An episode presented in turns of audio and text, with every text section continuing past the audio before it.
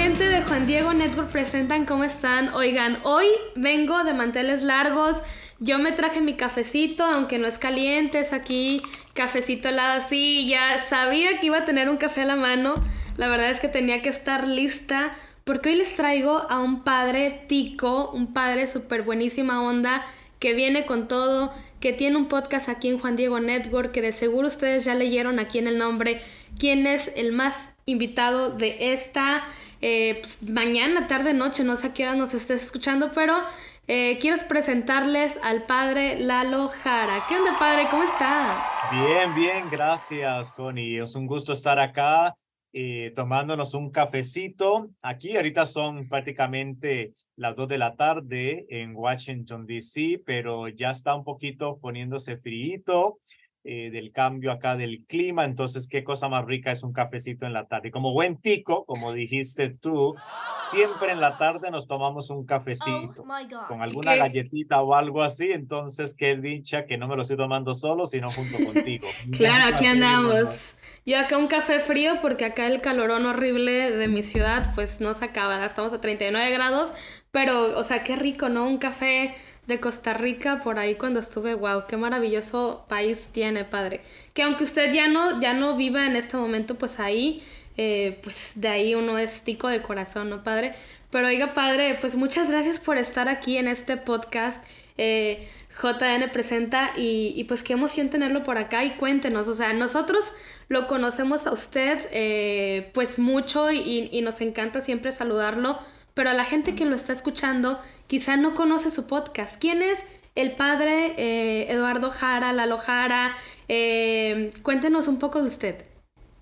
Bueno, Tico, como tú ya dijiste, ya un poco viejo, ya tengo, cumplí mis 50 años y no me da pena decirlo, pasado mayo eh, ya pasando a otra etapa diferente de mi vida, pero franciscano, soy sacerdote franciscano de la Orden de Frailes Menores, que sirve, como tú lo has dicho muy bien, en el Estados Unidos.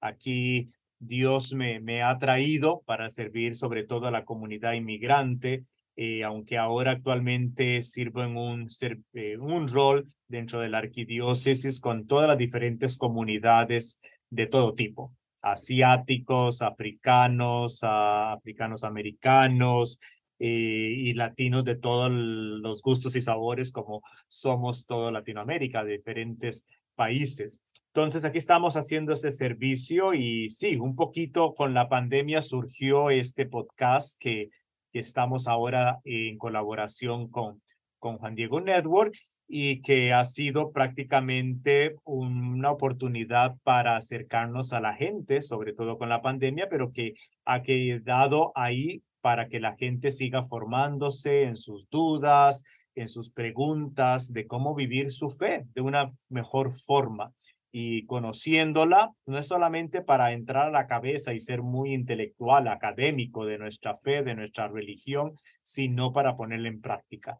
Y es ahí donde entra el énfasis, cómo poner en práctica mi fe. Si la entiendo y la comprendo, la puedo poner mejor en, en mi diario vivir, sobre todo en el servicio con los demás, en mi relación con los demás. Nos encanta, nos encanta eh, todo lo que, lo que ofrece a través de este podcast y todo lo que está haciendo a veces directamente o indirectamente por los latinos, ¿no? Nos encanta siempre, bueno, nuestra misión es evangelizar a todos los latinos en Estados Unidos, hispanos en el mundo, entonces creo que, que nos encanta siempre relacionarnos con personas que tienen la misma misión que nosotros. Pero aquí, aquí en Juan Diego eh, nos surge dudas muy dudosas y por aquí eh, antes de empezar a grabar estaba preguntando a varias gente que escucha su podcast y quieren escuchar de, de usted cómo fue eh, que decidió ser fraile, ¿no? Que decidió irse por la vida consagrada. ¿Qué onda con, con el padre Lalo Jara en su decisión por, por ser fraile, cómo un joven tico decidió dar ese sí al Señor. Wow, es una pregunta con una respuesta bastante larga y hay todo un podcast que, que se hizo, inclusive hasta una misma entrevista con, con el, el fundador de, de, Juan Diego Network.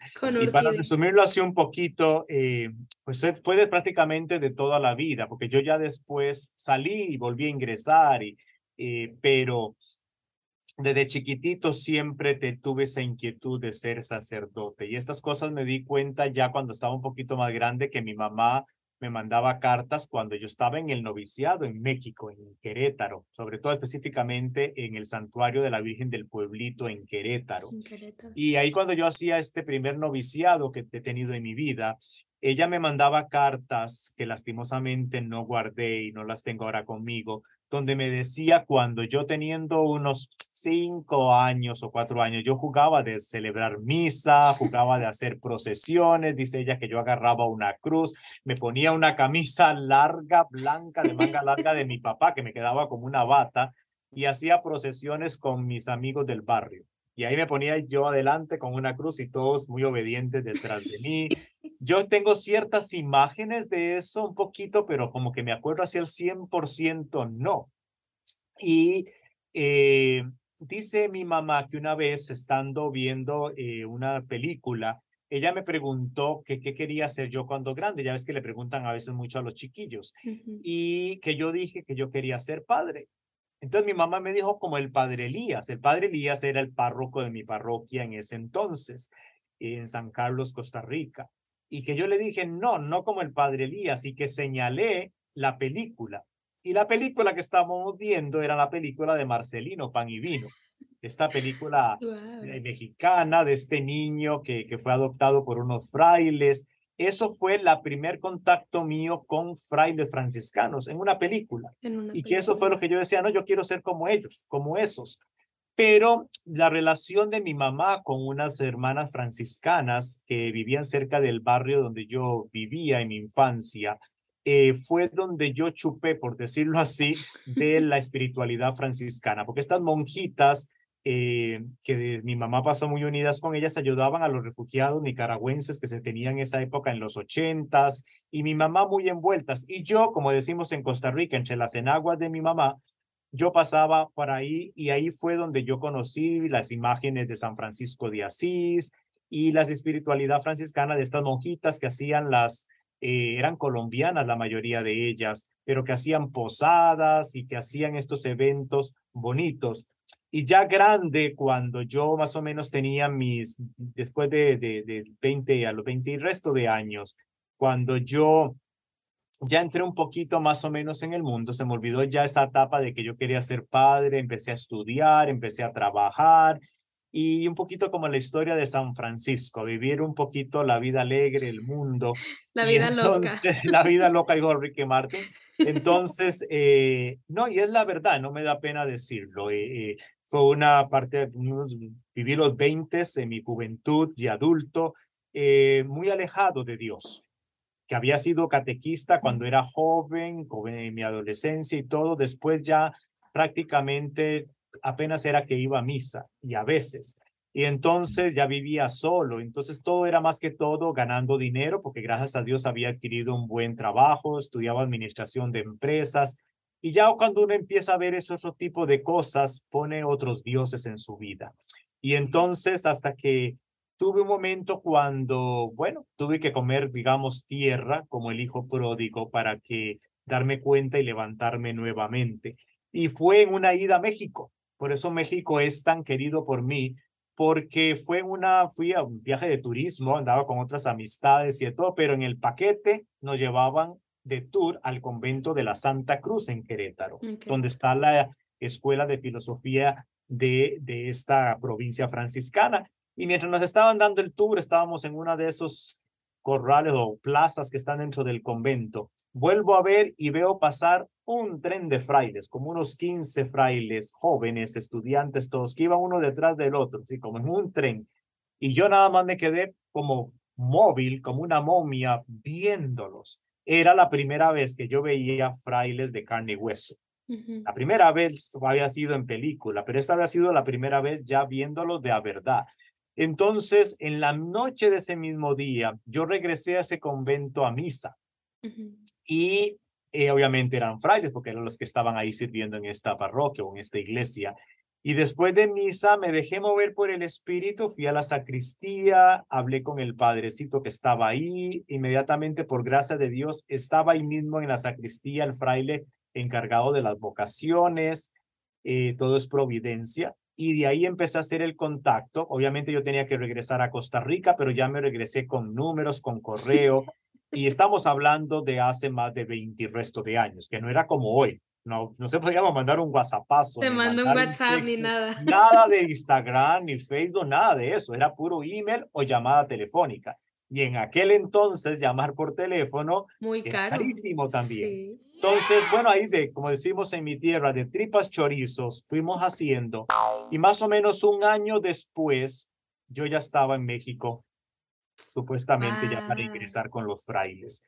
Y tuve que vivir un periodo de tiempo de que era haciendo un tipo de convivencias con ellos mes a mes, no fue inmediato y obviamente eh, tuve que vivir en una casita donde rentaba un cuarto y empecé a dar clases de inglés porque manejaba un poquito el inglés por ahí para poder entrar un poquito de dinerito, mientras, porque yo llegué como en enero, febrero y las clases, el, el primera etapa de formación iniciaba como en agosto, septiembre. Entonces así inicié con los frailes por un periodo más o menos de cuatro años, ya cuando era ya frailecillo en simple, votos simples, eh, tuve que regresarme a Costa Rica, tuve que tomar una decisión muy importante en mi vida, que era mm, seguir con el llamado que Dios, yo creía que Dios me estaba haciendo, o regresar a Costa Rica y estar con mi familia. Tenía un hermano menor que tenía más o menos 16 años, estaba pasando por un momento de depresión muy fuerte, grande, y eh,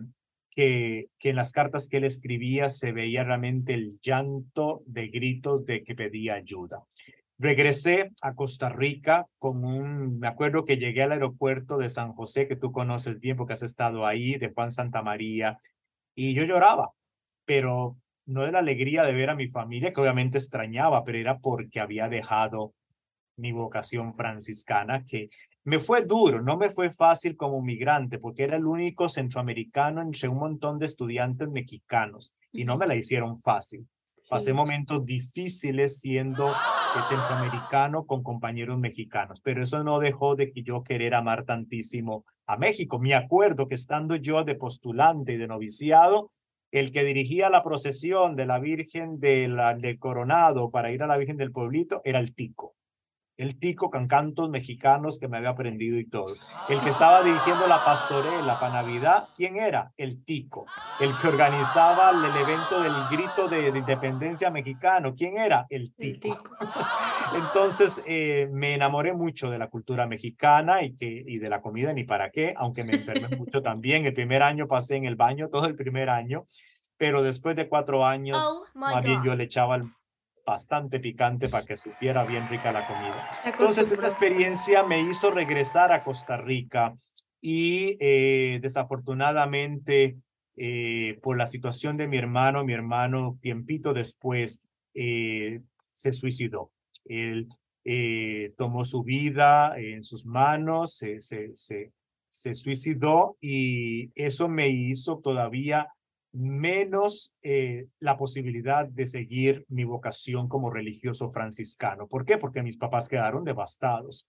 Entonces en ese momento tenía que quedarme ahí, a estar ayudando a mis papás y yo en ese momento dije, no, no puedo salir de Costa Rica. Entonces dije, bueno, quizá no vaya a ser franciscano, quizá no vaya, porque como religiosos tenemos las dos vocaciones, la vida consagrada como religioso y también algunos tienen el llamado a la vida sacerdotal. Entonces, en ese momento dije, bueno, quizá ya franciscano no, pero por lo menos aunque sea nada más la vocación sacerdotal. Entonces ingresé al seminario diocesano como seminarista de la diócesis de Ciudad Quesada y ahí ingresé, hice mis estudios de filosofía, hice más o menos tres años de teología, pero había algo que yo sentía como que no, y tenía que tomar una decisión porque ya estaba pronto a la ordenación diaconal y todo eso. Y me salí, me salí del seminario diocesano. Y durante un tiempo más o menos como seis años estuve dando eh, clases en, en, colegio eh, católico en Costa Rica, en tres colegios, enseñaba ética, educación religiosa, introducción a la filosofía, introducción a la psicología que se da en Costa Rica, y después más o menos de 10 años, una Navidad, cuando vi a mi mamá sonreír de nuevo, después de tantos años, yo dije, aquí es momento para yo irme. y ir a ingresar otra vez. Y empecé otra vez el proceso, pero ya era muy viejo, ya oh. tenía 30 y resto de años. Y en nuestros países latinoamericanos, eso hace unos 15 años era como que, mmm, ¿qué vamos a hacer con este que ya tiene teología, ya tiene filosofía? Y entonces yo empecé a conversar con la provincia franciscana de Centroamérica y estaban un poquito de que yo voy a un poquito quizá a contaminar a los jovencitos más que, que van a entrar al seminario, al convento. Entonces me recomendaron buscar una provincia franciscana en Estados Unidos. Y así es, y por eso vine a parar a este país. Eh, fue duro, fue muy duro para mi papá, sobre todo, porque mi papá en ese momento, para él era como que perdía otro hijo. Su hijo menor había fallecido y este se le va a ir de misionero franciscano donde lo voy a ver quizá una vez al año por mucho, para él fue como un balde de agua encima, bien frío. Pero eh, gracias a Dios, después con el tiempo lo aceptó y obviamente estuvieron acá para mis votos solemnes y la ordenación sacerdotal y, y todo, pero así ha sido un poquito mi historia de un caminar de como estirando y encogiendo y siempre escuchando donde Dios te habla siendo muy atento qué es lo que Dios quiere con uno y saber que a veces uno tiene que tomar decisiones importantes donde primero está a veces la familia o otros que uno mismo.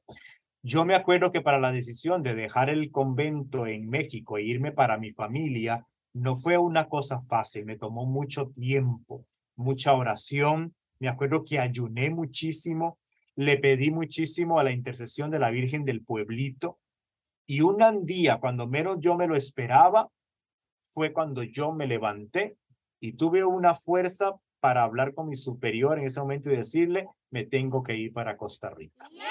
Eh, no hay otra explicación más que la fuerza del Espíritu Santo, la fuerza de Dios, la intercesión de María, que me ayudó porque por mis propias fuerzas no fui capaz, tuve que entrar en todo ese proceso.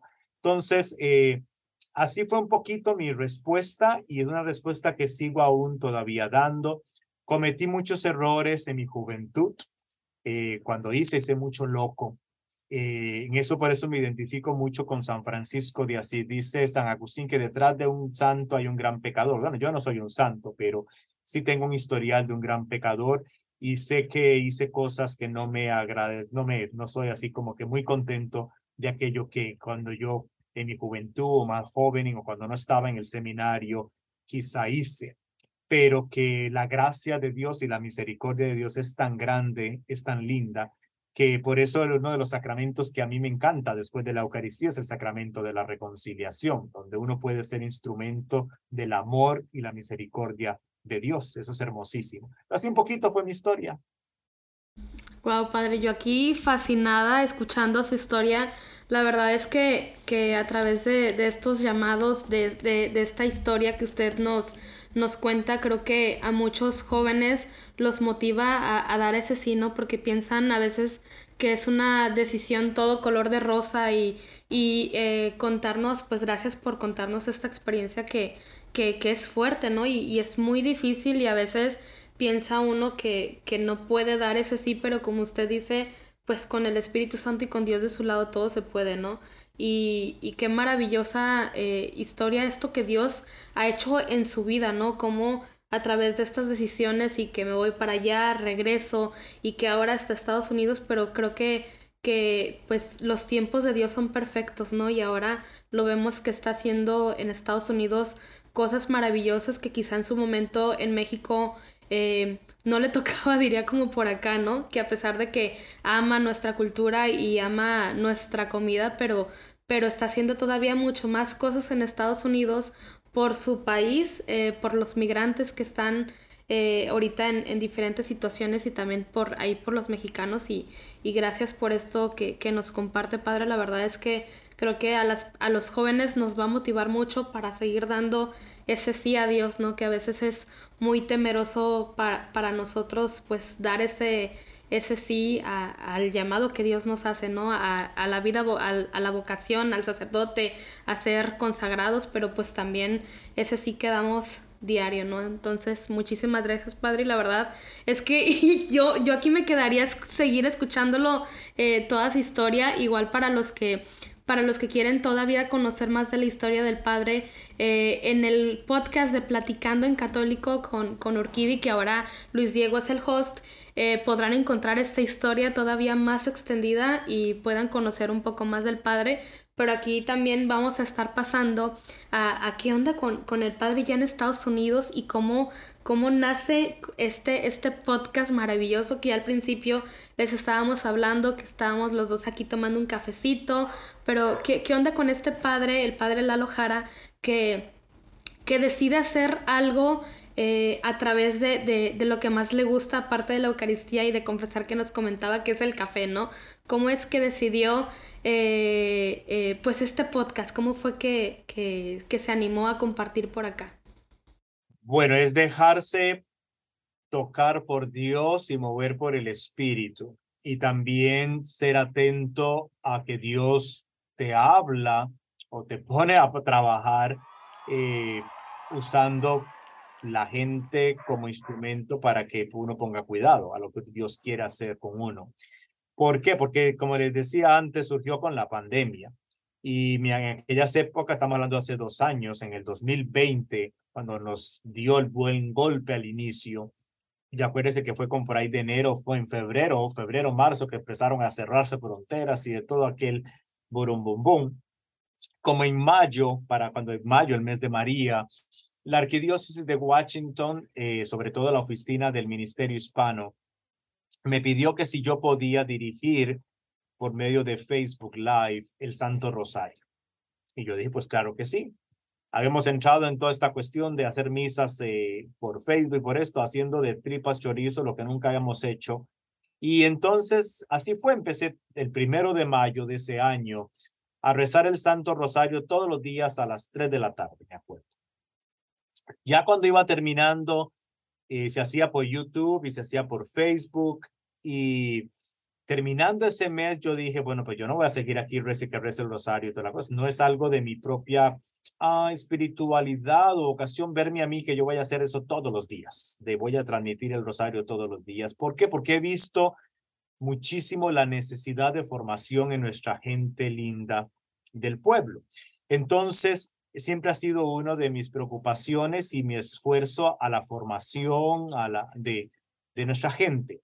Entonces, la gente me mandaba los mensajes y de todo, padre, ya va a terminar mayo, pero no, esto hay que seguirlo. Eran unas más de mil y resto de personas que se conectaban todos los días a rezar el rosario de la misma arquidiócesis y de otras diócesis del país y fuera del país, porque ya que en ese entonces todo el mundo estaba en sus casas.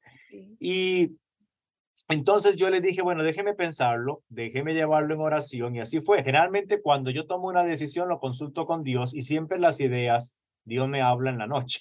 No es de que una voz y que yo escuche nada de eso, sino que yo cuando estoy ya para dormirme en la cama es cuando la cabeza, como dice Santa Teresa de Ávila, la loca de la casa empieza a trabajar. Entonces conmigo es la cabeza y las ideas y las cosas de cómo vamos a hacerle, qué será lo que Dios quiere y qué sé yo. Entonces, de ahí surgió la idea, que yo no, yo no puedo más que decir que fue por obra del Espíritu Santo, de continuar algo en este tipo de de metodología, por decirlo así, de tecnología digital.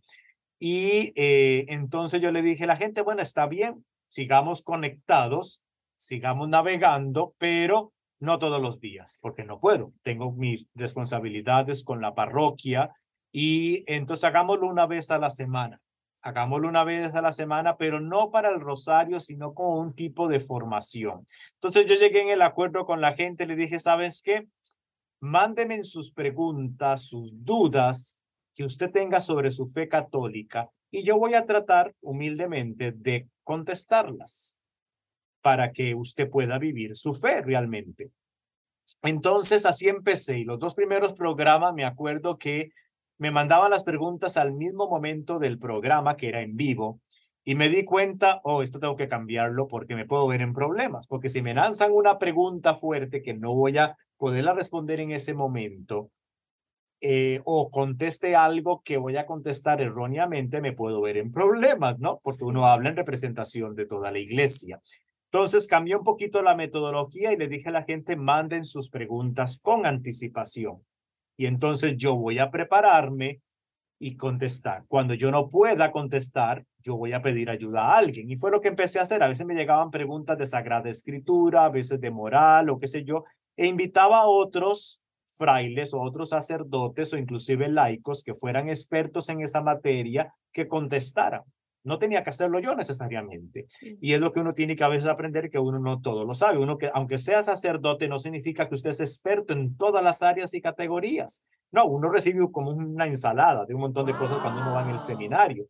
Pero hay ciertos sacerdotes o laicos o religiosos que se eh, preparan en una rama específicamente. Entonces, eh, así lo empezamos y así empezó a surgir semanalmente, se hacía en vivo. Fue una tragedia total porque yo nunca había hecho nada con esta cuestión de tecnología. Primera vez utilizando todo este montón de cosas de cámara, micrófonos, aprendiendo los software, googleando. Me acuerdo que hasta la una de la madrugada o dos de la madrugada viendo videos oh en Google para aprender cómo utilizar el programa, cómo hacerle, porque Mm, todo el mundo en su casa y los que sabían no llegaban donde uno por cuestiones de protección con el COVID, entonces ni moda, puro teléfono, vea este video, padre, véalo acá, revíselo y así fue como aprendí.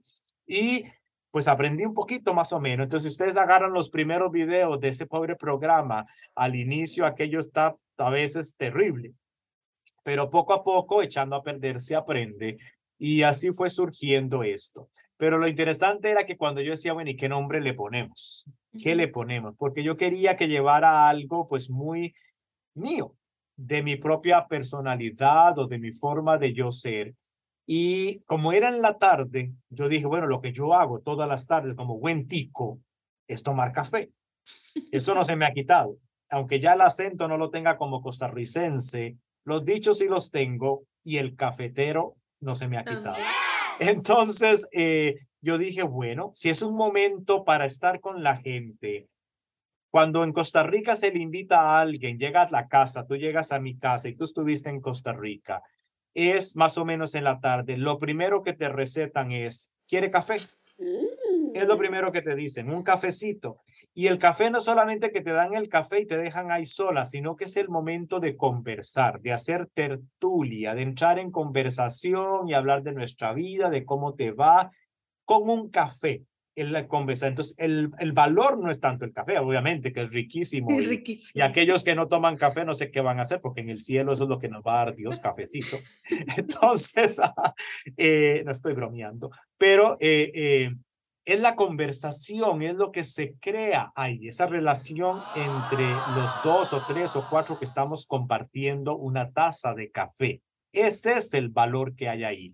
Y entonces que se ha perdido muchísimo, y sobre todo a veces con la misma tecnología, cada uno con un celular, todo el mundo ahí metido en su propia cuestión y no interactuar con el otro, viéndonos cara a cara y compartiendo una taza de café y ojalá con algo más. Pero entonces, es lo que, esa es la idea que yo quería. Entonces yo le puse inclusive la frase de mi casa a tu casa. Y lo que nos va a unir es que usted está al otro lado de la pantalla, donde quiera que usted esté, y tomando también, si no toma café, pues un té o un vaso de agua o Coca-Cola, lo que usted quiera, pero que eso nos va a unir para tener una conversación de nuestra fe. Yo trataré, usted me manda la pregunta, yo trataré de contestarla.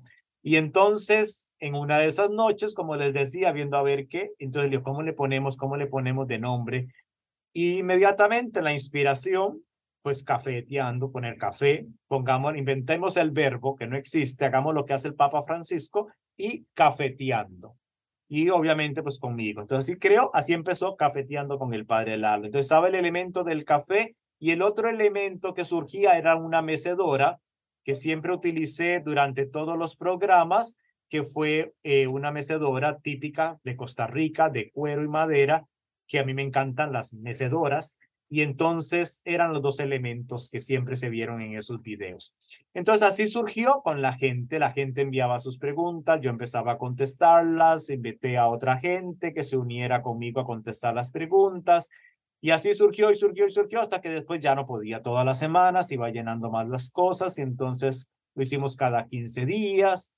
Y después, el año pasado, cuando eh, José, pues él se enteró del, de mi, de mi, este, eh, pues estos eh, programas de podcast en video por Facebook y por YouTube Live, entonces me propuso editar ciertos programas de los casi 60 y resto que se habían hecho y editarlos en una forma ya más profesional y hacerlos en podcast ya con audio, que es lo que está saliendo ahora con Juan Diego Network desde hace, desde el principio de año más o menos. Entonces, más o menos esa ha sido la historia de Cafeteando con el Padre Lalo.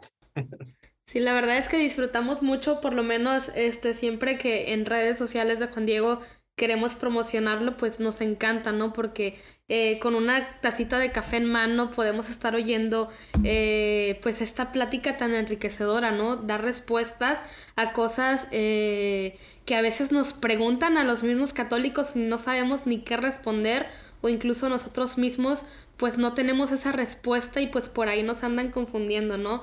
Entonces, pues gracias Padre por este podcast, bueno, ahora podcast, pero por este programa que es Cafeteando que la verdad eh, estamos fascinados y por aquí en Juan Diego tiene su fan número uno, Carla, que nos está oyendo, Carla, en este momento, yo creo, este, cuando salga el episodio, la número uno en escucharlo, pero en verdad es que, que, estamos eh, emocionados por este podcast y por todos los proyectos que puedan venir en puerta. Pero padre, ¿usted por qué? O sea, imagínese que usted no es fraile, no es sacerdote, no es nada, ni siquiera está en Estados Unidos. ¿Por qué a usted, qué, cómo le gustaría que le vendieran su podcast? ¿Por qué recomendaría su podcast? ¿O cómo, ¿O cómo le gustaría a usted que le recomendaran su podcast? Más que nada la pregunta es esa. Que me recomendara. Oh, pues un momento, una tertulia para crecer en nuestra fe no importa quién es el que digamos que esté atrás, sino que estamos formándonos, creciendo en el conocimiento para poderlo practicar bien. Porque cuando yo trato de contestar, trato de contestar lo que la doctrina dice, no lo que yo pienso. Y a veces uno como sacerdote o como laico puede entrar mucho a enfatizar en lo que yo hago mi liturgia a mi modo o mi estructura de mi enseñanza al modo que yo quiero. Y sabemos bien que en la iglesia hay dos lineamientos, el más conservador, el menos conservador, progresivo, qué sé yo. Bueno, uno habla lo que dicen los documentos y siempre en mi podcast eso es lo que trato. Me voy al catecismo de la iglesia, me voy a los documentos o al canon law y punto. Que yo estoy de acuerdo o no estoy de acuerdo no es mi, no es mi, no es el podcast es lo que la iglesia enseña y cómo poder llevar eso a la práctica, a la pastoral, a la realidad que yo vivo como joven, como mujer, como matrimonio. Es ahí, como dicen los mexicanos, que me encanta este dicho, donde el, el puerquito tuerce, el, rabo. tuerce el rabo. ¿Por qué? Porque es ahí donde está el asunto cómo yo poner esa enseñanza o ese alineamiento canónico a una aplicación pastoral, porque todo mundo tiene una realidad distinta y lo que es bueno para el ganso no es lo mismo para la gansa. Entonces, lo que he tratado ahí es un poquito eso. Entonces, ¿cómo promover lo que es un espacio para aprender de nuestra fe católica para poder vivir mejor que si me pregunta algo de la misa y todo para saberlo, no es porque usted quiere irse a pelear con aquel hermano separado, que muchos tratan eso, se forman, quieren estudiar teología o quieren aprender de esto para irme a agarrar con el vecino o con mi hermana sobre que es evangélica o qué sé yo. Si ese es el objetivo, yo no lo comparto, ese objetivo. Tú aprende, estudia teología, fórmate de tu fe porque es bueno saber en qué creo. Si yo digo que creo en Dios Padre Todopoderoso, en el creo que rezamos todos los domingos, que tú sepas lo que estás diciendo y que tú sepas lo que estás practicando y entonces puedas vivirlo con esa pasión y puedas amarlo con todo una entrega total, porque yo no puedo practicar lo que no entiendo, hay como monitos. Entonces a mí eso es lo que me ha interesado más. Entonces, ¿cómo promover lo que es un espacio para yo poder realmente practicar mi fe bien sabiendo lo que estoy haciendo. Que si voy a ir a misa y estoy hincada, sabe por qué estoy hincada. Que si yo voy a ir a misa, me voy a casar, ¿por qué me tengo que casar por la iglesia? ¿Cuál es la forma que estos padres que ponen este montón de aquí cosas y que hay que hacer cursos acá? Bueno, ¿por qué? Cuando yo entiendo por qué, yo no lo veo como una exigencia, no lo pido como, sino que lo vivo con aquellas ganas y con aquel fervor. Entonces, ese ha sido mi objetivo, sea que el padre sea Lalo, que no sea Lalo, que sea ordenado, no sea ordenado, sea franciscano, no, qué sé yo. La importancia es eso, poder nosotros crecer juntos. Y a veces he tenido que, bueno, que corregirme o aprender de la misma gente, porque la gente te enseña. La gente nos, sobre todo a los sacerdotes, son los que nos van formando a nosotros. Y a veces cuando uno es muy rígido, muy acá, muy textual en los documentos, la gente te pone abajo y te dice, padrecito, eh, vea la realidad que yo estoy viviendo. Y entonces hay que abajarse, hay que traer esos conocimientos a la vida cotidiana de la gente.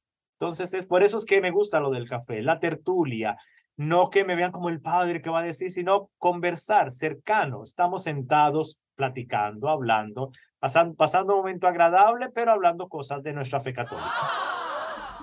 Y, y, eso, eso es algo también que me encanta, padre, esta cercanía, ¿no? Que, tiene, que trata como de, comentarnos todo, pero a veces para nosotros, por, por ejemplo, el poder echarnos un cafecito con un sacerdote, para incluso en algunas diócesis es casi imposible, ¿no?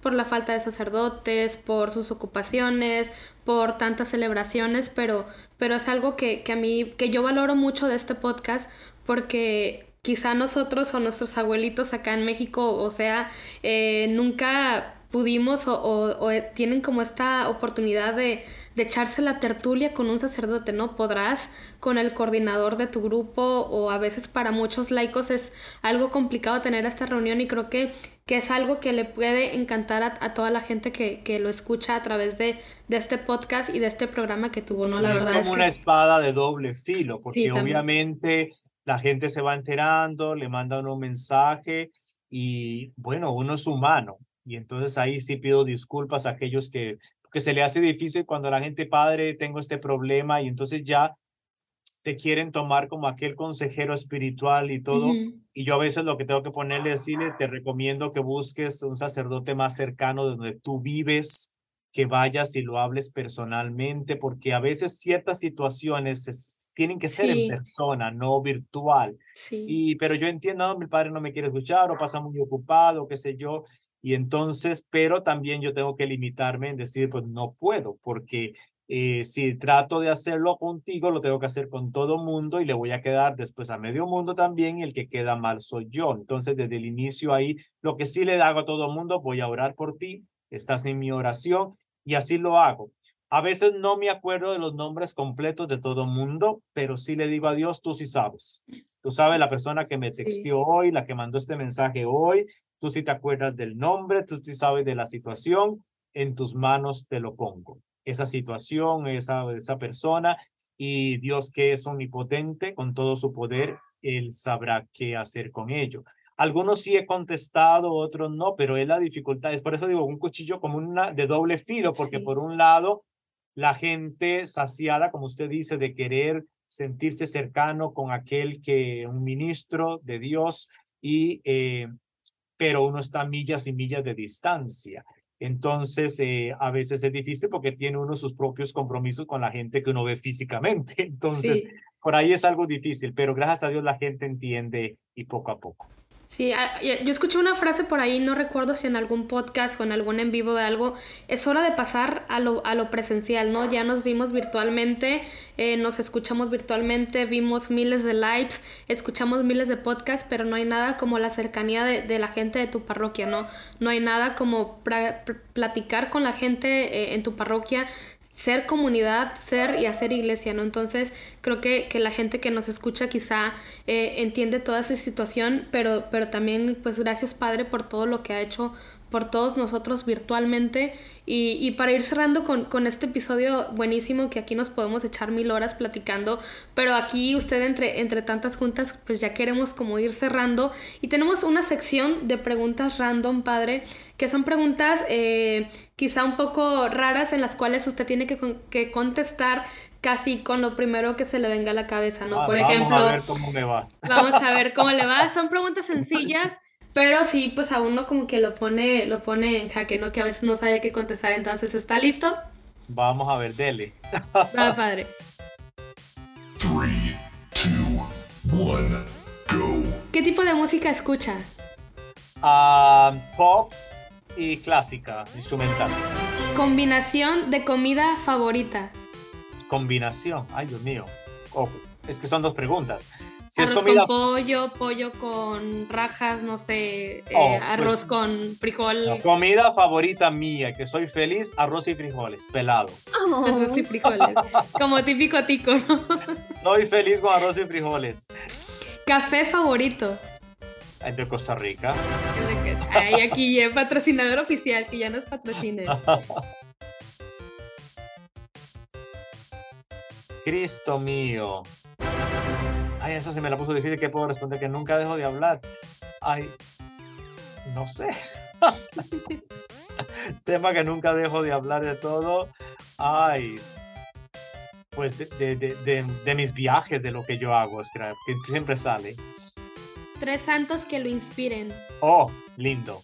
Romero, José Sánchez, de este niño mexicano, y San Francisco de Asís. de San Francisco. Si usted pudiera mudarse de Estados Unidos a alguna otra ciudad o país, ¿a dónde sería? Tierra Santa. Tierra Santa. Y En el lado de Palestina, no En el el la- lado de Israel. Ok, ¿Y color favorito? el azul. El azul. Y por último, tres cosas que usted no haga bien. Ay, Jesucristo mío. Que no hago bien ah, andar en bicicleta, nadar y eh, tener paciencia. No he de hacerlo, pero soy muy impaciente. Que Somos muchos en esta línea. Padre, ya cerramos con esas preguntas random y antes de irnos, ¿dónde podemos saber más de usted? ¿Dónde podemos seguirlo? ¿Sus redes sociales? ¿Cómo, cómo lo seguimos? Bueno, en Facebook está la página de Cafeteando Network. No es Cafeteando con el padre Lalo porque no me gusta tanto mi, mi, mi, mi, mi, mi, mi. Entonces se creó una página web que es Cafeteando Network, donde es yo con otra gente, otros frailes o otros jóvenes laicos que son así locos como yo en esta cuestión de la eh, de los social media. Entonces está www.cafeteando, así como suena, cafeteandonetwork.com.